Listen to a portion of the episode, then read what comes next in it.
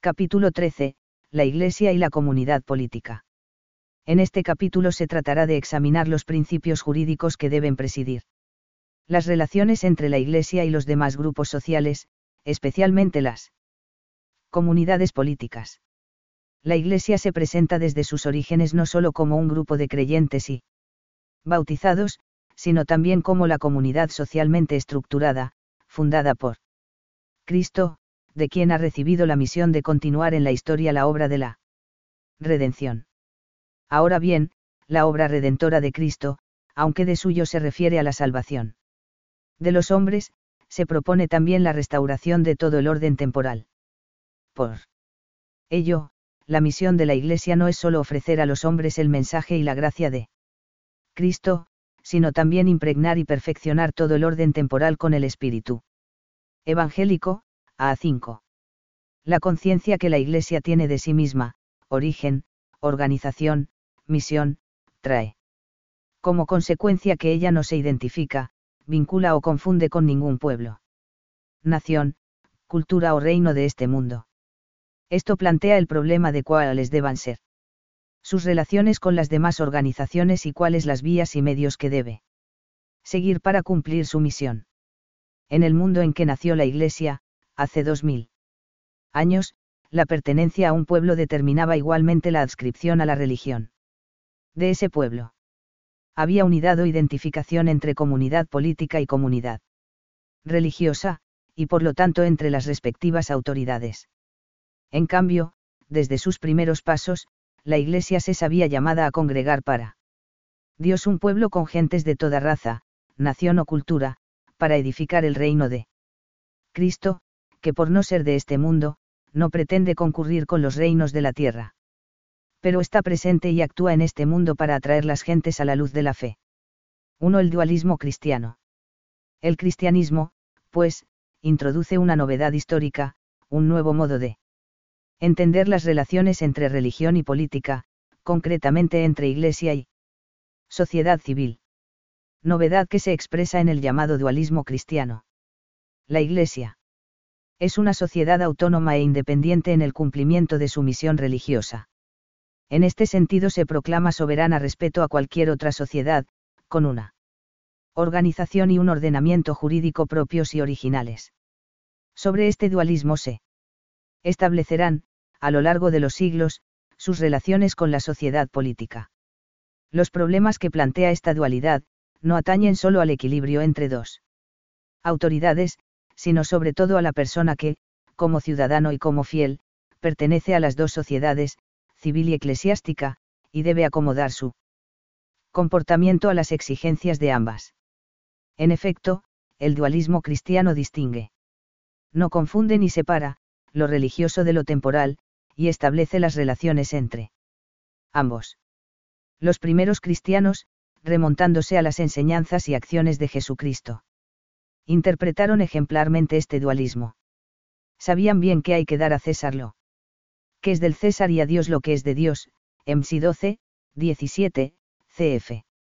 MT 22, 21. Se consideraban ciudadanos del imperio como los demás, ni segregados, ni diferentes.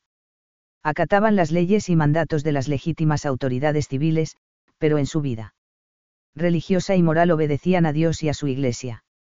De este planteamiento nacieron los primeros conflictos, pues los cristianos rehusaban cumplir los mandatos de la autoridad imperial de tipo religioso o que fueran contrarios a la ley de Dios, mientras en el mundo antiguo religión y política estaban ambas bajo una misma autoridad, monismo, se estimaba que la religión era competencia de la autoridad política.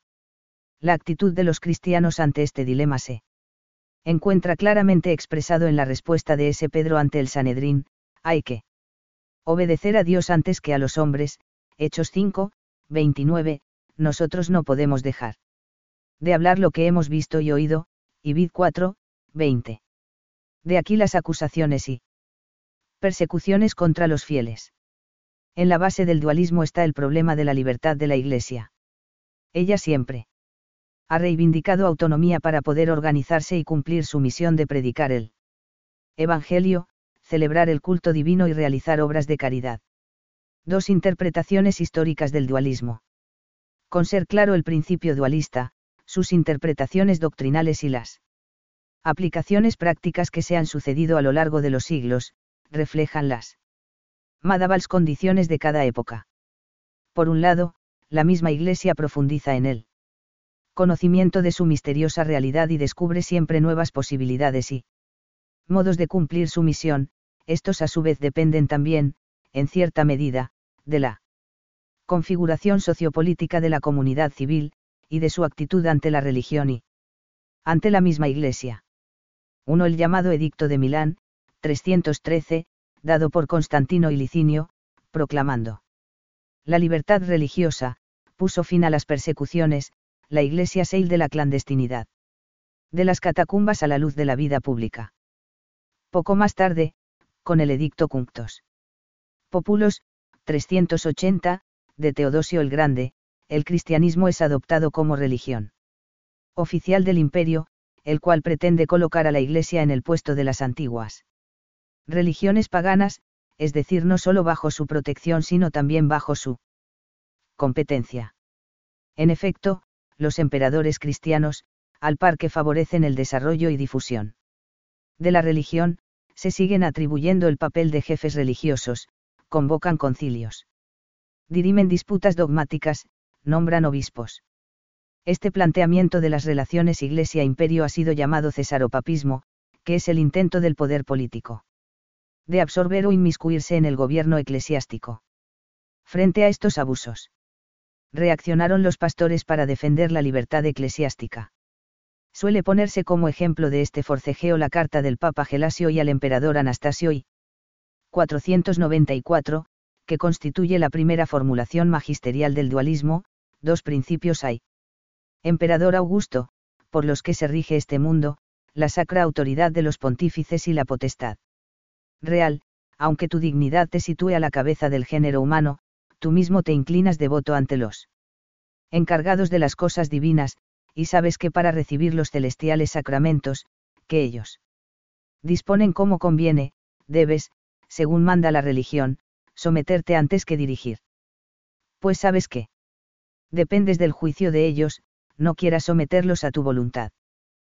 Pues en lo que atañe a la disciplina del orden público, los jefes religiosos reconocen que el imperio te ha sido dado por una disposición superior, y ellos mismos, obedeciendo a tus leyes, no quieren, en las cosas de este mundo, parecer ir contra tus decisiones. 3. El cesaropapismo terminó por imponerse en Oriente, contribuyendo no poco a la división de la Iglesia, cisma de Oriente, ha marcado las relaciones entre iglesias ortodoxas y el poder civil hasta nuestros días, por ejemplo, Grecia y Rusia. En Occidente, el imperio declina hasta desmoronarse ante las invasiones de los pueblos germánicos. Se produce entonces una situación de caos y confusión social, en la que la Iglesia aparece como la única institución sólida, capaz de garantizar una cierta continuidad. Pero no obstante este prestigio, tuvo que defender su libertad. Dos en el medioevo feudal, sociedad civil y sociedad eclesiástica se funden en una única y homogénea República Cristianorum o Cristianitas, dentro de esta los dos. Poderes, secular y eclesiástico, se entrelazan y se disputan la supremacía. Los oficios. Eclesiásticos con frecuencia son también cargos políticos, obispos y abades son. Príncipes y señores en sus dominios, por lo que la elección de los titulares para esos. Oficios deviene una cuestión política, en la que los príncipes seculares pretenden intervenir con detrimento de la libertad de la Iglesia.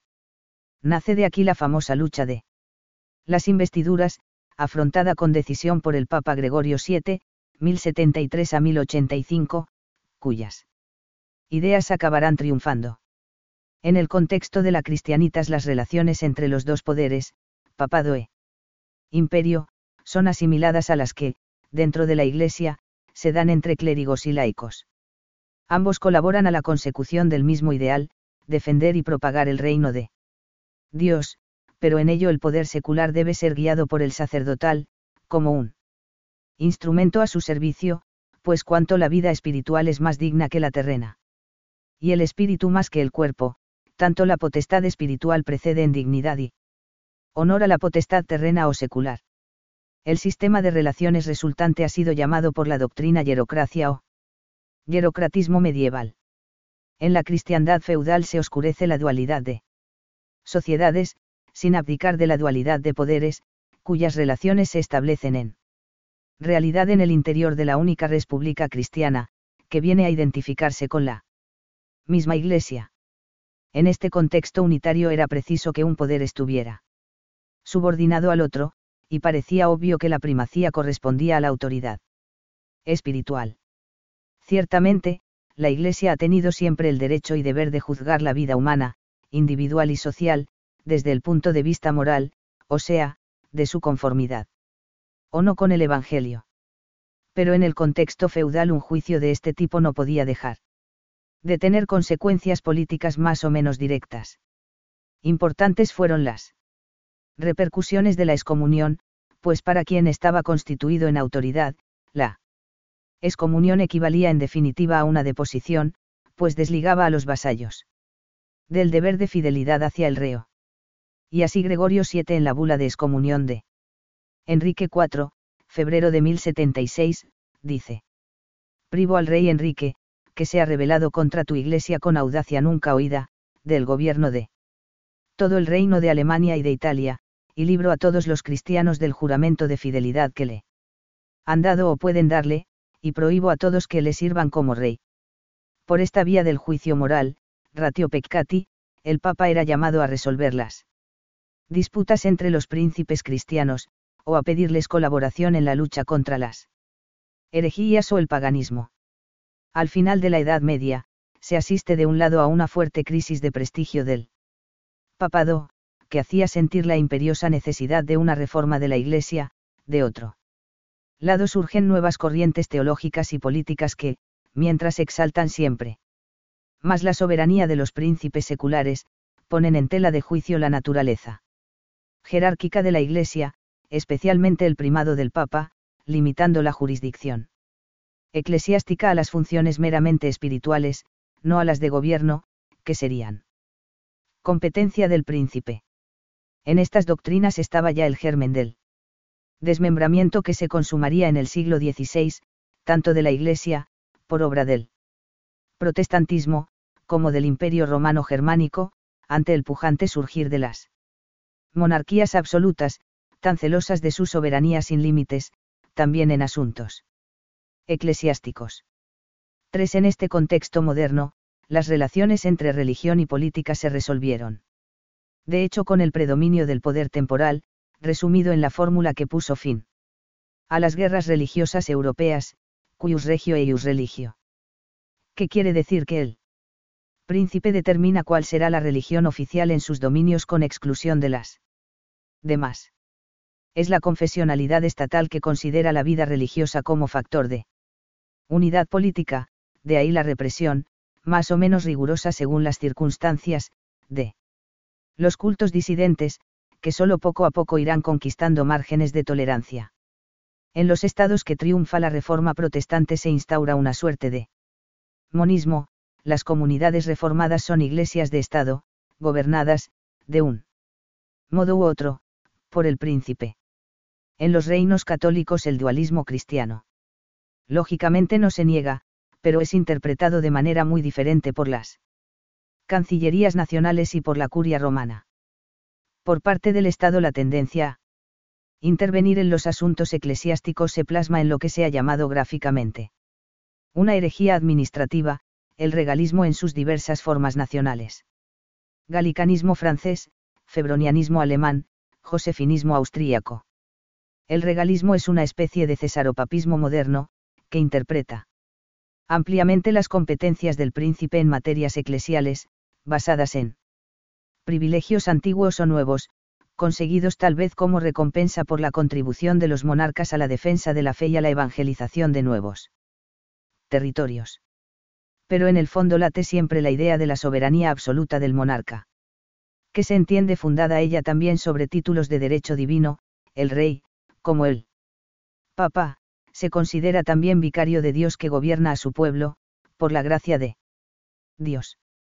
Una soberanía que incluye el bienestar religioso del pueblo y por lo tanto, la vida y la organización de la Iglesia Nacional, cuyas relaciones con la Santa Sede estarán vigiladas por la burocracia estatal. Las consecuencias prácticas de estos planteamientos regalistas varían de intensidad según el país. En general se concretaron en las llamadas regalías o iura. Majestática circa sacra, intervención en la erección y provisión canónica de las circunscripciones eclesiásticas, el patronato, necesidad de obtener el placet regio, o exequatur, para la publicación, en el Estado, de los documentos eclesiásticos, control. Y gravamen del patrimonio eclesiástico, control de los tribunales eclesiásticos por los civiles, etc. A estas injerencias se reacciona por parte eclesiástica en dos niveles, doctrinal y práctico. En el primero se reelaboran los argumentos medievales sobre la superioridad del poder espiritual, interpretándolos de modo más acorde con la dualidad social determinada al consolidarse los diversos estados absolutos. Se propone, pues, la doctrina de la potestas indirecta de la Iglesia en los asuntos temporales. Según esta doctrina, el Estado y la Iglesia son sociedades distintas y autónomas en el orden respectivo, guiadas por sus correspondientes autoridades. Pero como la Iglesia está llamada a cumplir una misión más excelsa y trascendente que la del Estado, su jurisdicción no se limita a los asuntos meramente eclesiásticos, se extiende también a aquellos asuntos temporales que, siquiera indirectamente, afectan al bien de las almas, con el fin de que las instituciones y leyes civiles no impidan ni obstaculicen, sino que favorezcan la misión espiritual de la Iglesia. A nivel práctico, sin embargo, la Santa Sede cedía con frecuencia a las pretensiones regalistas de los monarcas católicos, concediendo en forma de privilegios pontificios las competencias que los príncipes pretendían poseer por derecho propio. Instrumento de este juego político son los concordatos modernos, en cuya negociación desempeña un papel de primer plano la diplomacia romana. 4. El periodo revolucionario que tiene su inicio al final del siglo XVIII, provocará grandes cambios en la sociedad civil y en sus relaciones con las confesiones religiosas. El iluminismo racionalista propone el modelo liberal de Estado, en el que el ejercicio del poder no está vinculado a una persona o dinastía, se institucionaliza. Es limitado, dividido y reglamentado por la constitución política. El Estado es ahora el aparato u organización político-jurídica de la sociedad, que garantiza los mismos derechos a todos los ciudadanos, sin diferencias de clase o estado social. Entre esos derechos se encuentra el de libertad de culto. En relación con las confesiones, los postulados liberales combaten la alianza entre el trono y el altar, típica de las monarquías confesionales, y proponen la separación entre el Estado y las confesiones. La actuación práctica de estos postulados sigue fases y alternativas diferentes en cada país, tanto en la cronología como en los modos, que reflejan su historia y tradiciones. Los dos importantes modelos revolucionarios, el americano y el francés. Son ejemplo claro de estas diferencias. Los colonos norteamericanos se proponen, al separarse de la metrópoli, construir una sociedad en la que cada cual pueda practicar la religión que considere más adecuada para rendir culto a Dios, garantía de esta libertad será una total, pero respetuosa, separación entre el Estado y las confesiones. Cristianas entonces presentes, cuya libertad es garantizada.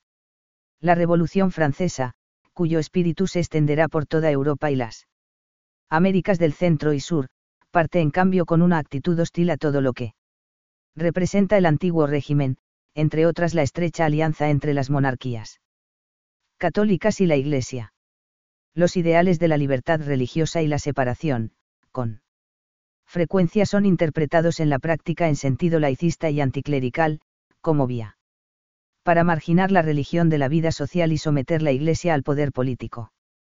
D. Hecho las órdenes religiosas fueron disueltas, los bienes eclesiásticos confiscados. Suprimidas las escuelas y demás obras apostólicas, cuyos fines se consideran de competencia estatal La reacción del magisterio eclesiástico ante los hechos revolucionarios y las tesis liberales, no podía sino ser negativa.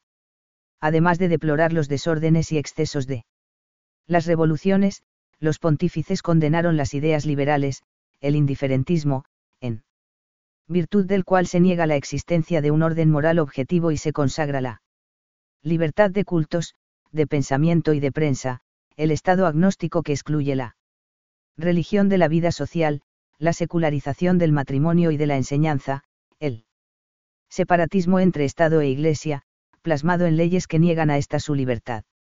Estaba además el problema de los estados pontificios, combatidos, por dentro y por fuera, por los liberales.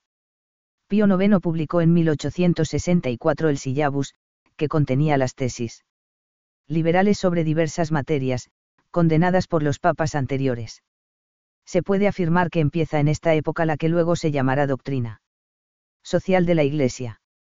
Frente a las utopías liberales que tratan de fundar el Estado en principios puramente racionales y no sobre un orden moral objetivo, el magisterio propone los principios del designio divino sobre el orden de la convivencia humana, proyectándolos sobre los nuevos y variados problemas que surgen en cada época.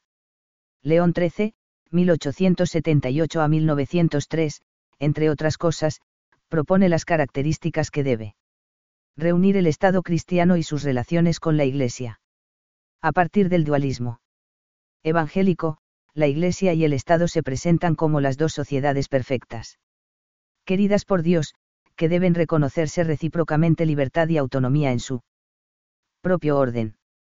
Pero como los súbditos de una y otra son los mismos hombres, las leyes de ambas sociedades deben armonizarse, según el principio de que todo lo que atañe al orden moral y a la salvación de las almas es competencia de la Iglesia. Además, la dimensión religiosa del hombre debe manifestarse no solo individualmente sino también en la vida de la sociedad, por lo tanto el Estado debe actuar según principios cristianos. En consecuencia son condenados tanto el separatismo como la libertad de cultos, que por estar inspirada en el indiferentismo. Coloca la religión católica al mismo nivel de las demás religiones. Estas, las religiones no católicas, deben ser toleradas en tanto en cuanto ello sea conveniente. Para asegurar la convivencia pacífica, y desde luego se debe distinguir entre el error y el errante, quien siempre debe ser tratado con respeto. Pero León XIII no ignoraba que muchas naciones estaban bien lejos de aceptar estos principios, por eso exhorta a los católicos a estar presentes en la vida pública. Procurando que, en lo posible, los valores cristianos sean acogidos en las leyes del Estado. 5. Durante la primera mitad del siglo XX, esta doctrina de León XIII será reafirmada, con matices circunstanciales, por sus sucesores hasta Pío XII. Pero los papas tuvieron que afrontar nuevos problemas, especialmente los que provocaron la realización histórica de las ideologías totalitarias, marxismo, nazismo, fascismo. Todos estos sistemas, aunque diferentes ideológicamente, son, como el liberalismo. Fruto del pensamiento de la Ilustración, proponen un concepto totalitario de Estado. Que, confundido con el partido único y oficial, pretende ser el protagonista exclusivo y absorbente de la vida social. El individuo cobra sentido únicamente en cuanto miembro de la comunidad, la nación o la clase, servir a la cual debe ser su más alta aspiración. Pío XI, 1922 a 1939, condenó en varias ocasiones estas deificaciones del Estado que, entre otras cosas, no dejaban espacio alguno a la religión, las más importantes son las encíclicas Non Abismo Bisogno, 1931, contra el fascismo, MIT. Brendes Arga, 1937, contra el nazismo y Divini Redemptoris, 1937, contra el comunismo. Los desastres y heridas causados por estas ideologías, reclamaron mayormente la atención del magisterio en defensa de la dignidad de la persona y de sus derechos, no solo con argumentos de fuente revelada, sino también de derecho natural, que puedan ser entendidos y aceptados por todos los hombres de buena voluntad, a quienes a partir de ahora se dirigirá explícitamente la doctrina social. Al par que se ve siempre. Más clara la importancia del apostolado laical para cristianizar una sociedad secularizada y plural. Frente a la barbarie de la Segunda Guerra Mundial y la inmensa tarea de reconstrucción que se abre después de ella, Pío XII, que ya había lamentado los horrores del conflicto, propone un orden social, nacional e internacional, inspirado en el cristianismo, basado en el respeto de los derechos de la persona y de los pueblos. Aunque no llega a admitir la libertad religiosa, el Papa desarrolla con amplitud la doctrina de la tolerancia de las diversas confesiones, y habla de una legítima laicidad. Del Estado democrático en una sociedad cada vez más heterogénea. El pontificado de Juan XXIII es una etapa importante en materia de relaciones. Iglesia-sociedad civil, como se desprende tanto de las enseñanzas del mismo pontífice, como del Concilio Vaticano II convocado por él. En la encíclica Pacemin. Teris, 1963, Juan 23 valora positivamente la idea de los derechos humanos. Fundados en el hecho de que todo ser humano es persona, es decir, naturaleza dotada de inteligencia y voluntad libre. Entre los derechos enumerados en la encíclica se incluye el de honrar a Dios según el dictamen de la recta conciencia y, por tanto, el derecho a rendir culto a Dios en privado y en público. Se reconoce pues la libertad religiosa sobre la base de la natural dignidad de la persona, no sobre la del relativismo ideológico del Estado. 3. El Concilio Vaticano II. Por este camino, emprendido por el Magisterio Pontificio, ha avanzado el último concilio, ensanchando el espacio de diálogo entre la Iglesia y las otras comunidades humanas, y lo ha hecho reflexionando en primer lugar sobre el ser y misión de la misma Iglesia, y después teniendo muy presente la realidad de un mundo cada vez más sensible en lo que atañe a los derechos del hombre.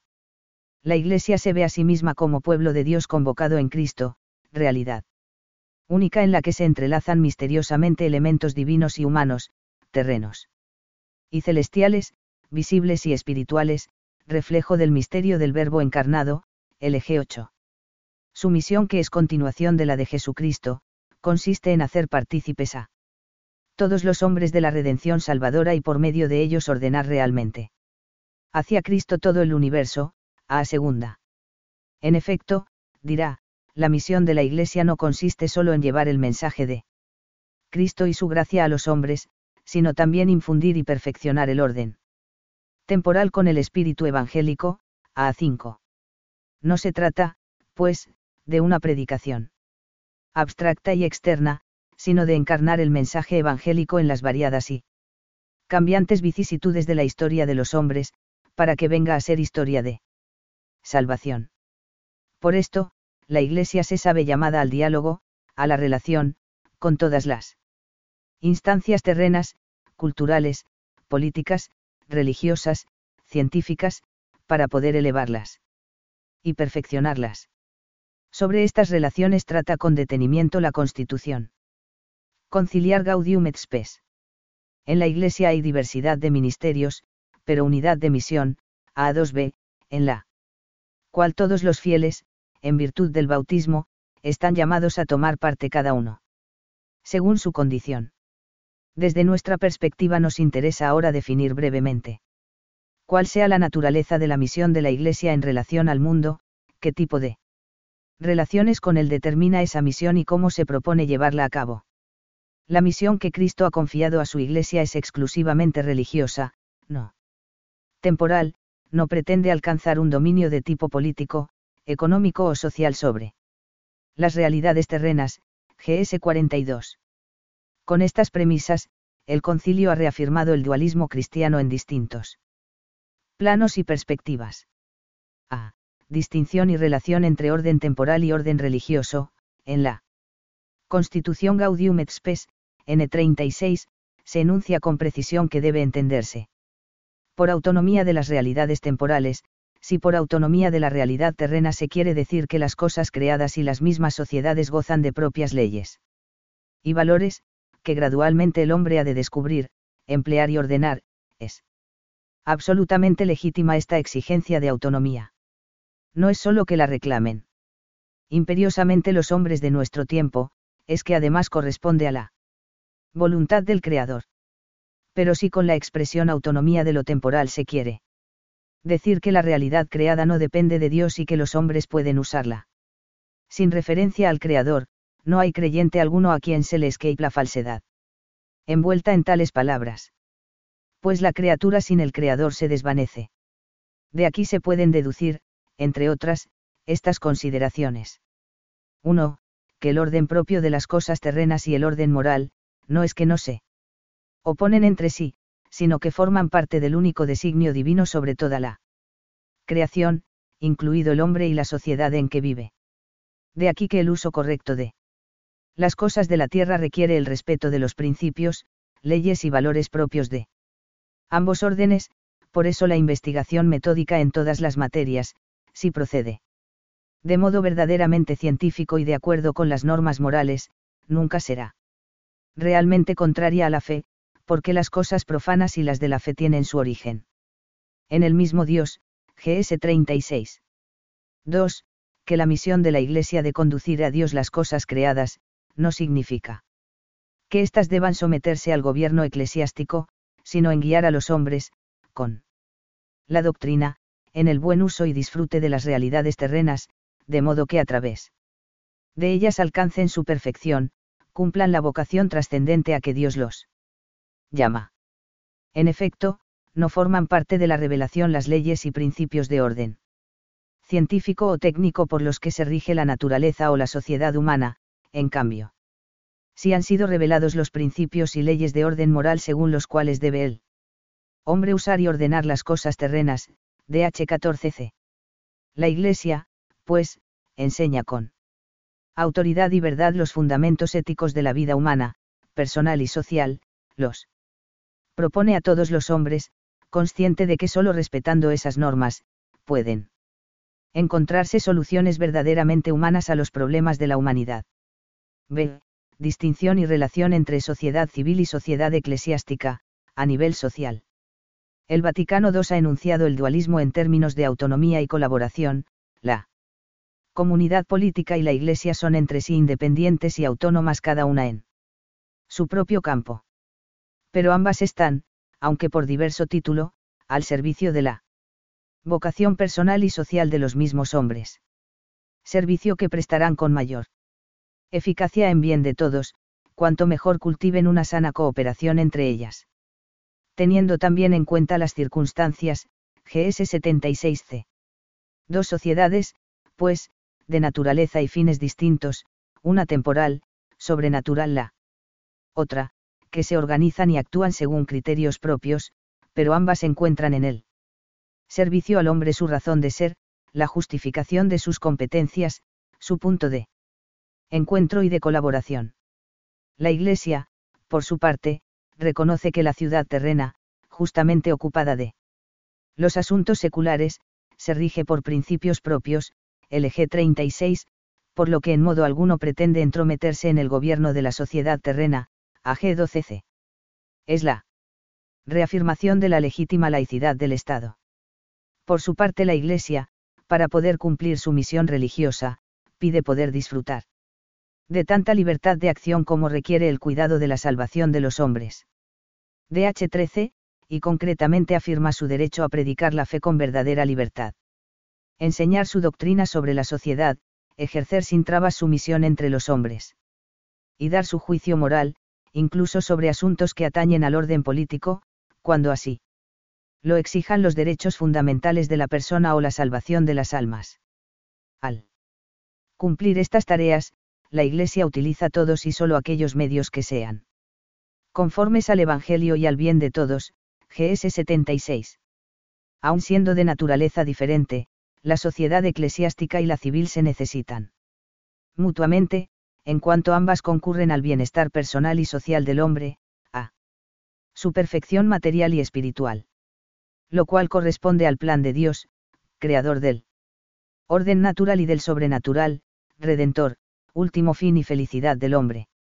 Los modos y medios de esta colaboración serán distintos según las circunstancias, mas siempre debe tener como criterio inspirador la consideración de la dignidad y derechos de la persona.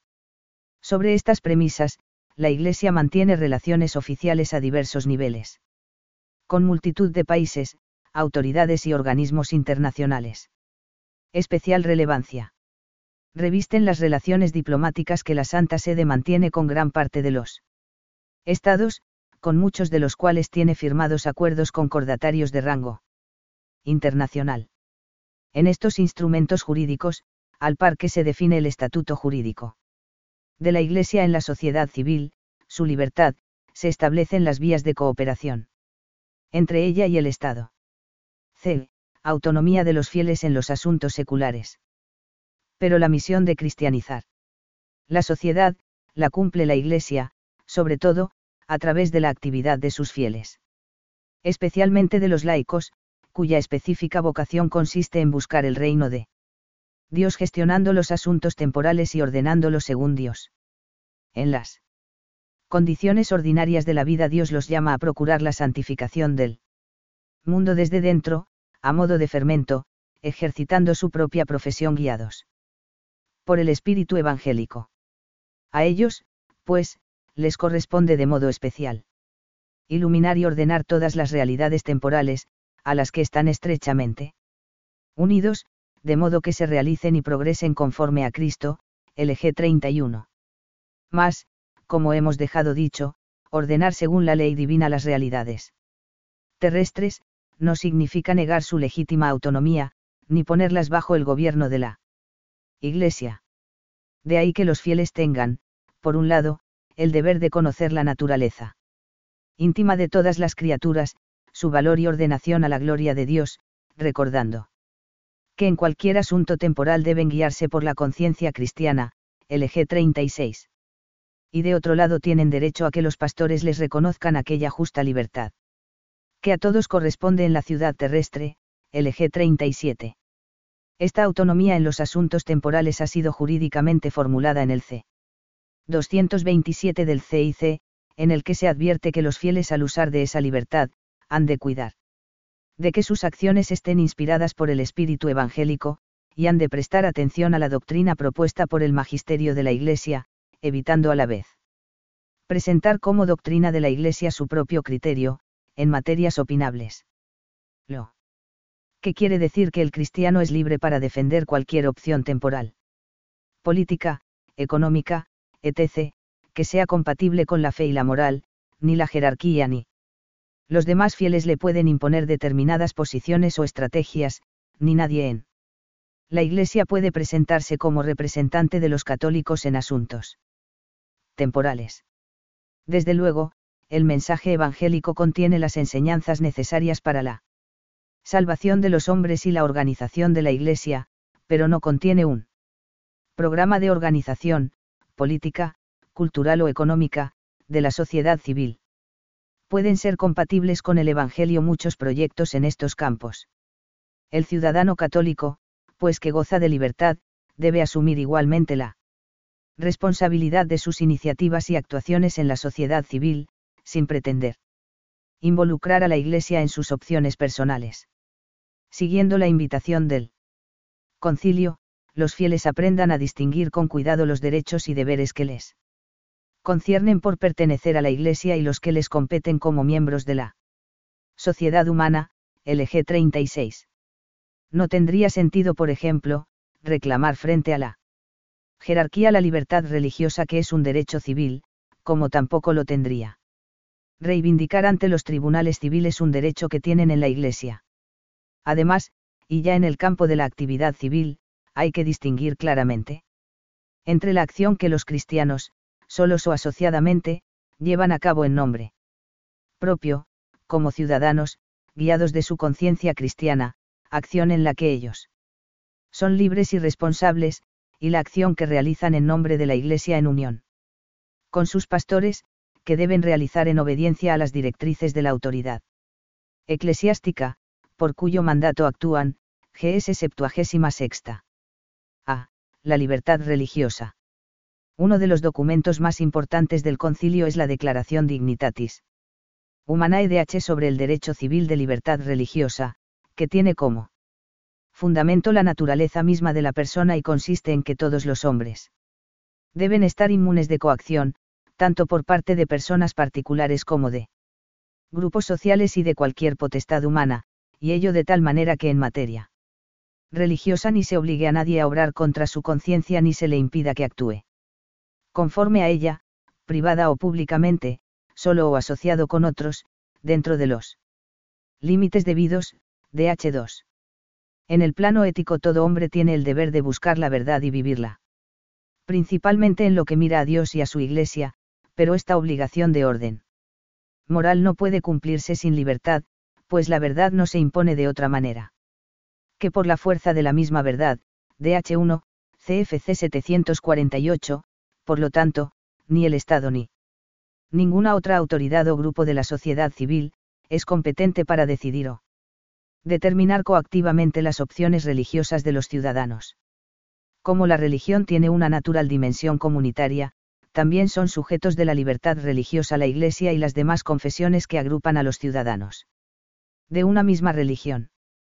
Todas tienen derecho a organizarse según criterios y normas propios, a practicar su culto, a sostener la vida religiosa de sus adeptos asistiéndoles. En las diversas situaciones, de promover instituciones e iniciativas con fines religiosos, a difundir su doctrina, etc. La libertad religiosa debe ser promovida y tutelada por las autoridades civiles.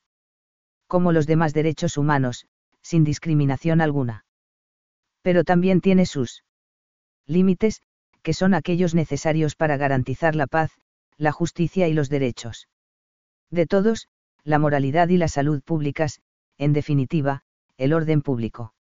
Sobre la base de la libertad religiosa el dualismo cristiano encuentra un apoyo razonable y válido, pues incluso un Estado que se defina laico y no reconozca a la Iglesia como autoridad espiritual constituida por Cristo Señor, o sea, por derecho divino, debe admitir que la vida religiosa de los ciudadanos no es de su competencia. En consecuencia, debe respetar su libertad y la de las confesiones, entre ellas la Iglesia Católica. Sobre esta base el concilio afirma que donde está vigente el principio de la libertad religiosa, no solamente proclamado con palabras, ni solo sancionado por las leyes, sino además puesto en práctica con sinceridad, entonces logra por fin la Iglesia la situación estable, de derecho y de hecho, para la necesaria independencia en el cumplimiento de su divina misión, DH 13 cuatro diversos aspectos de la misión de la Iglesia en el mundo. La misión religiosa de la Iglesia es en sí misma profundamente humana, mira ante todo al hombre, creado por Dios, redimido por Jesucristo y llamado a la santificación. En el Espíritu Santo. El hombre, pues, pero cada hombre entero, con cuerpo y alma.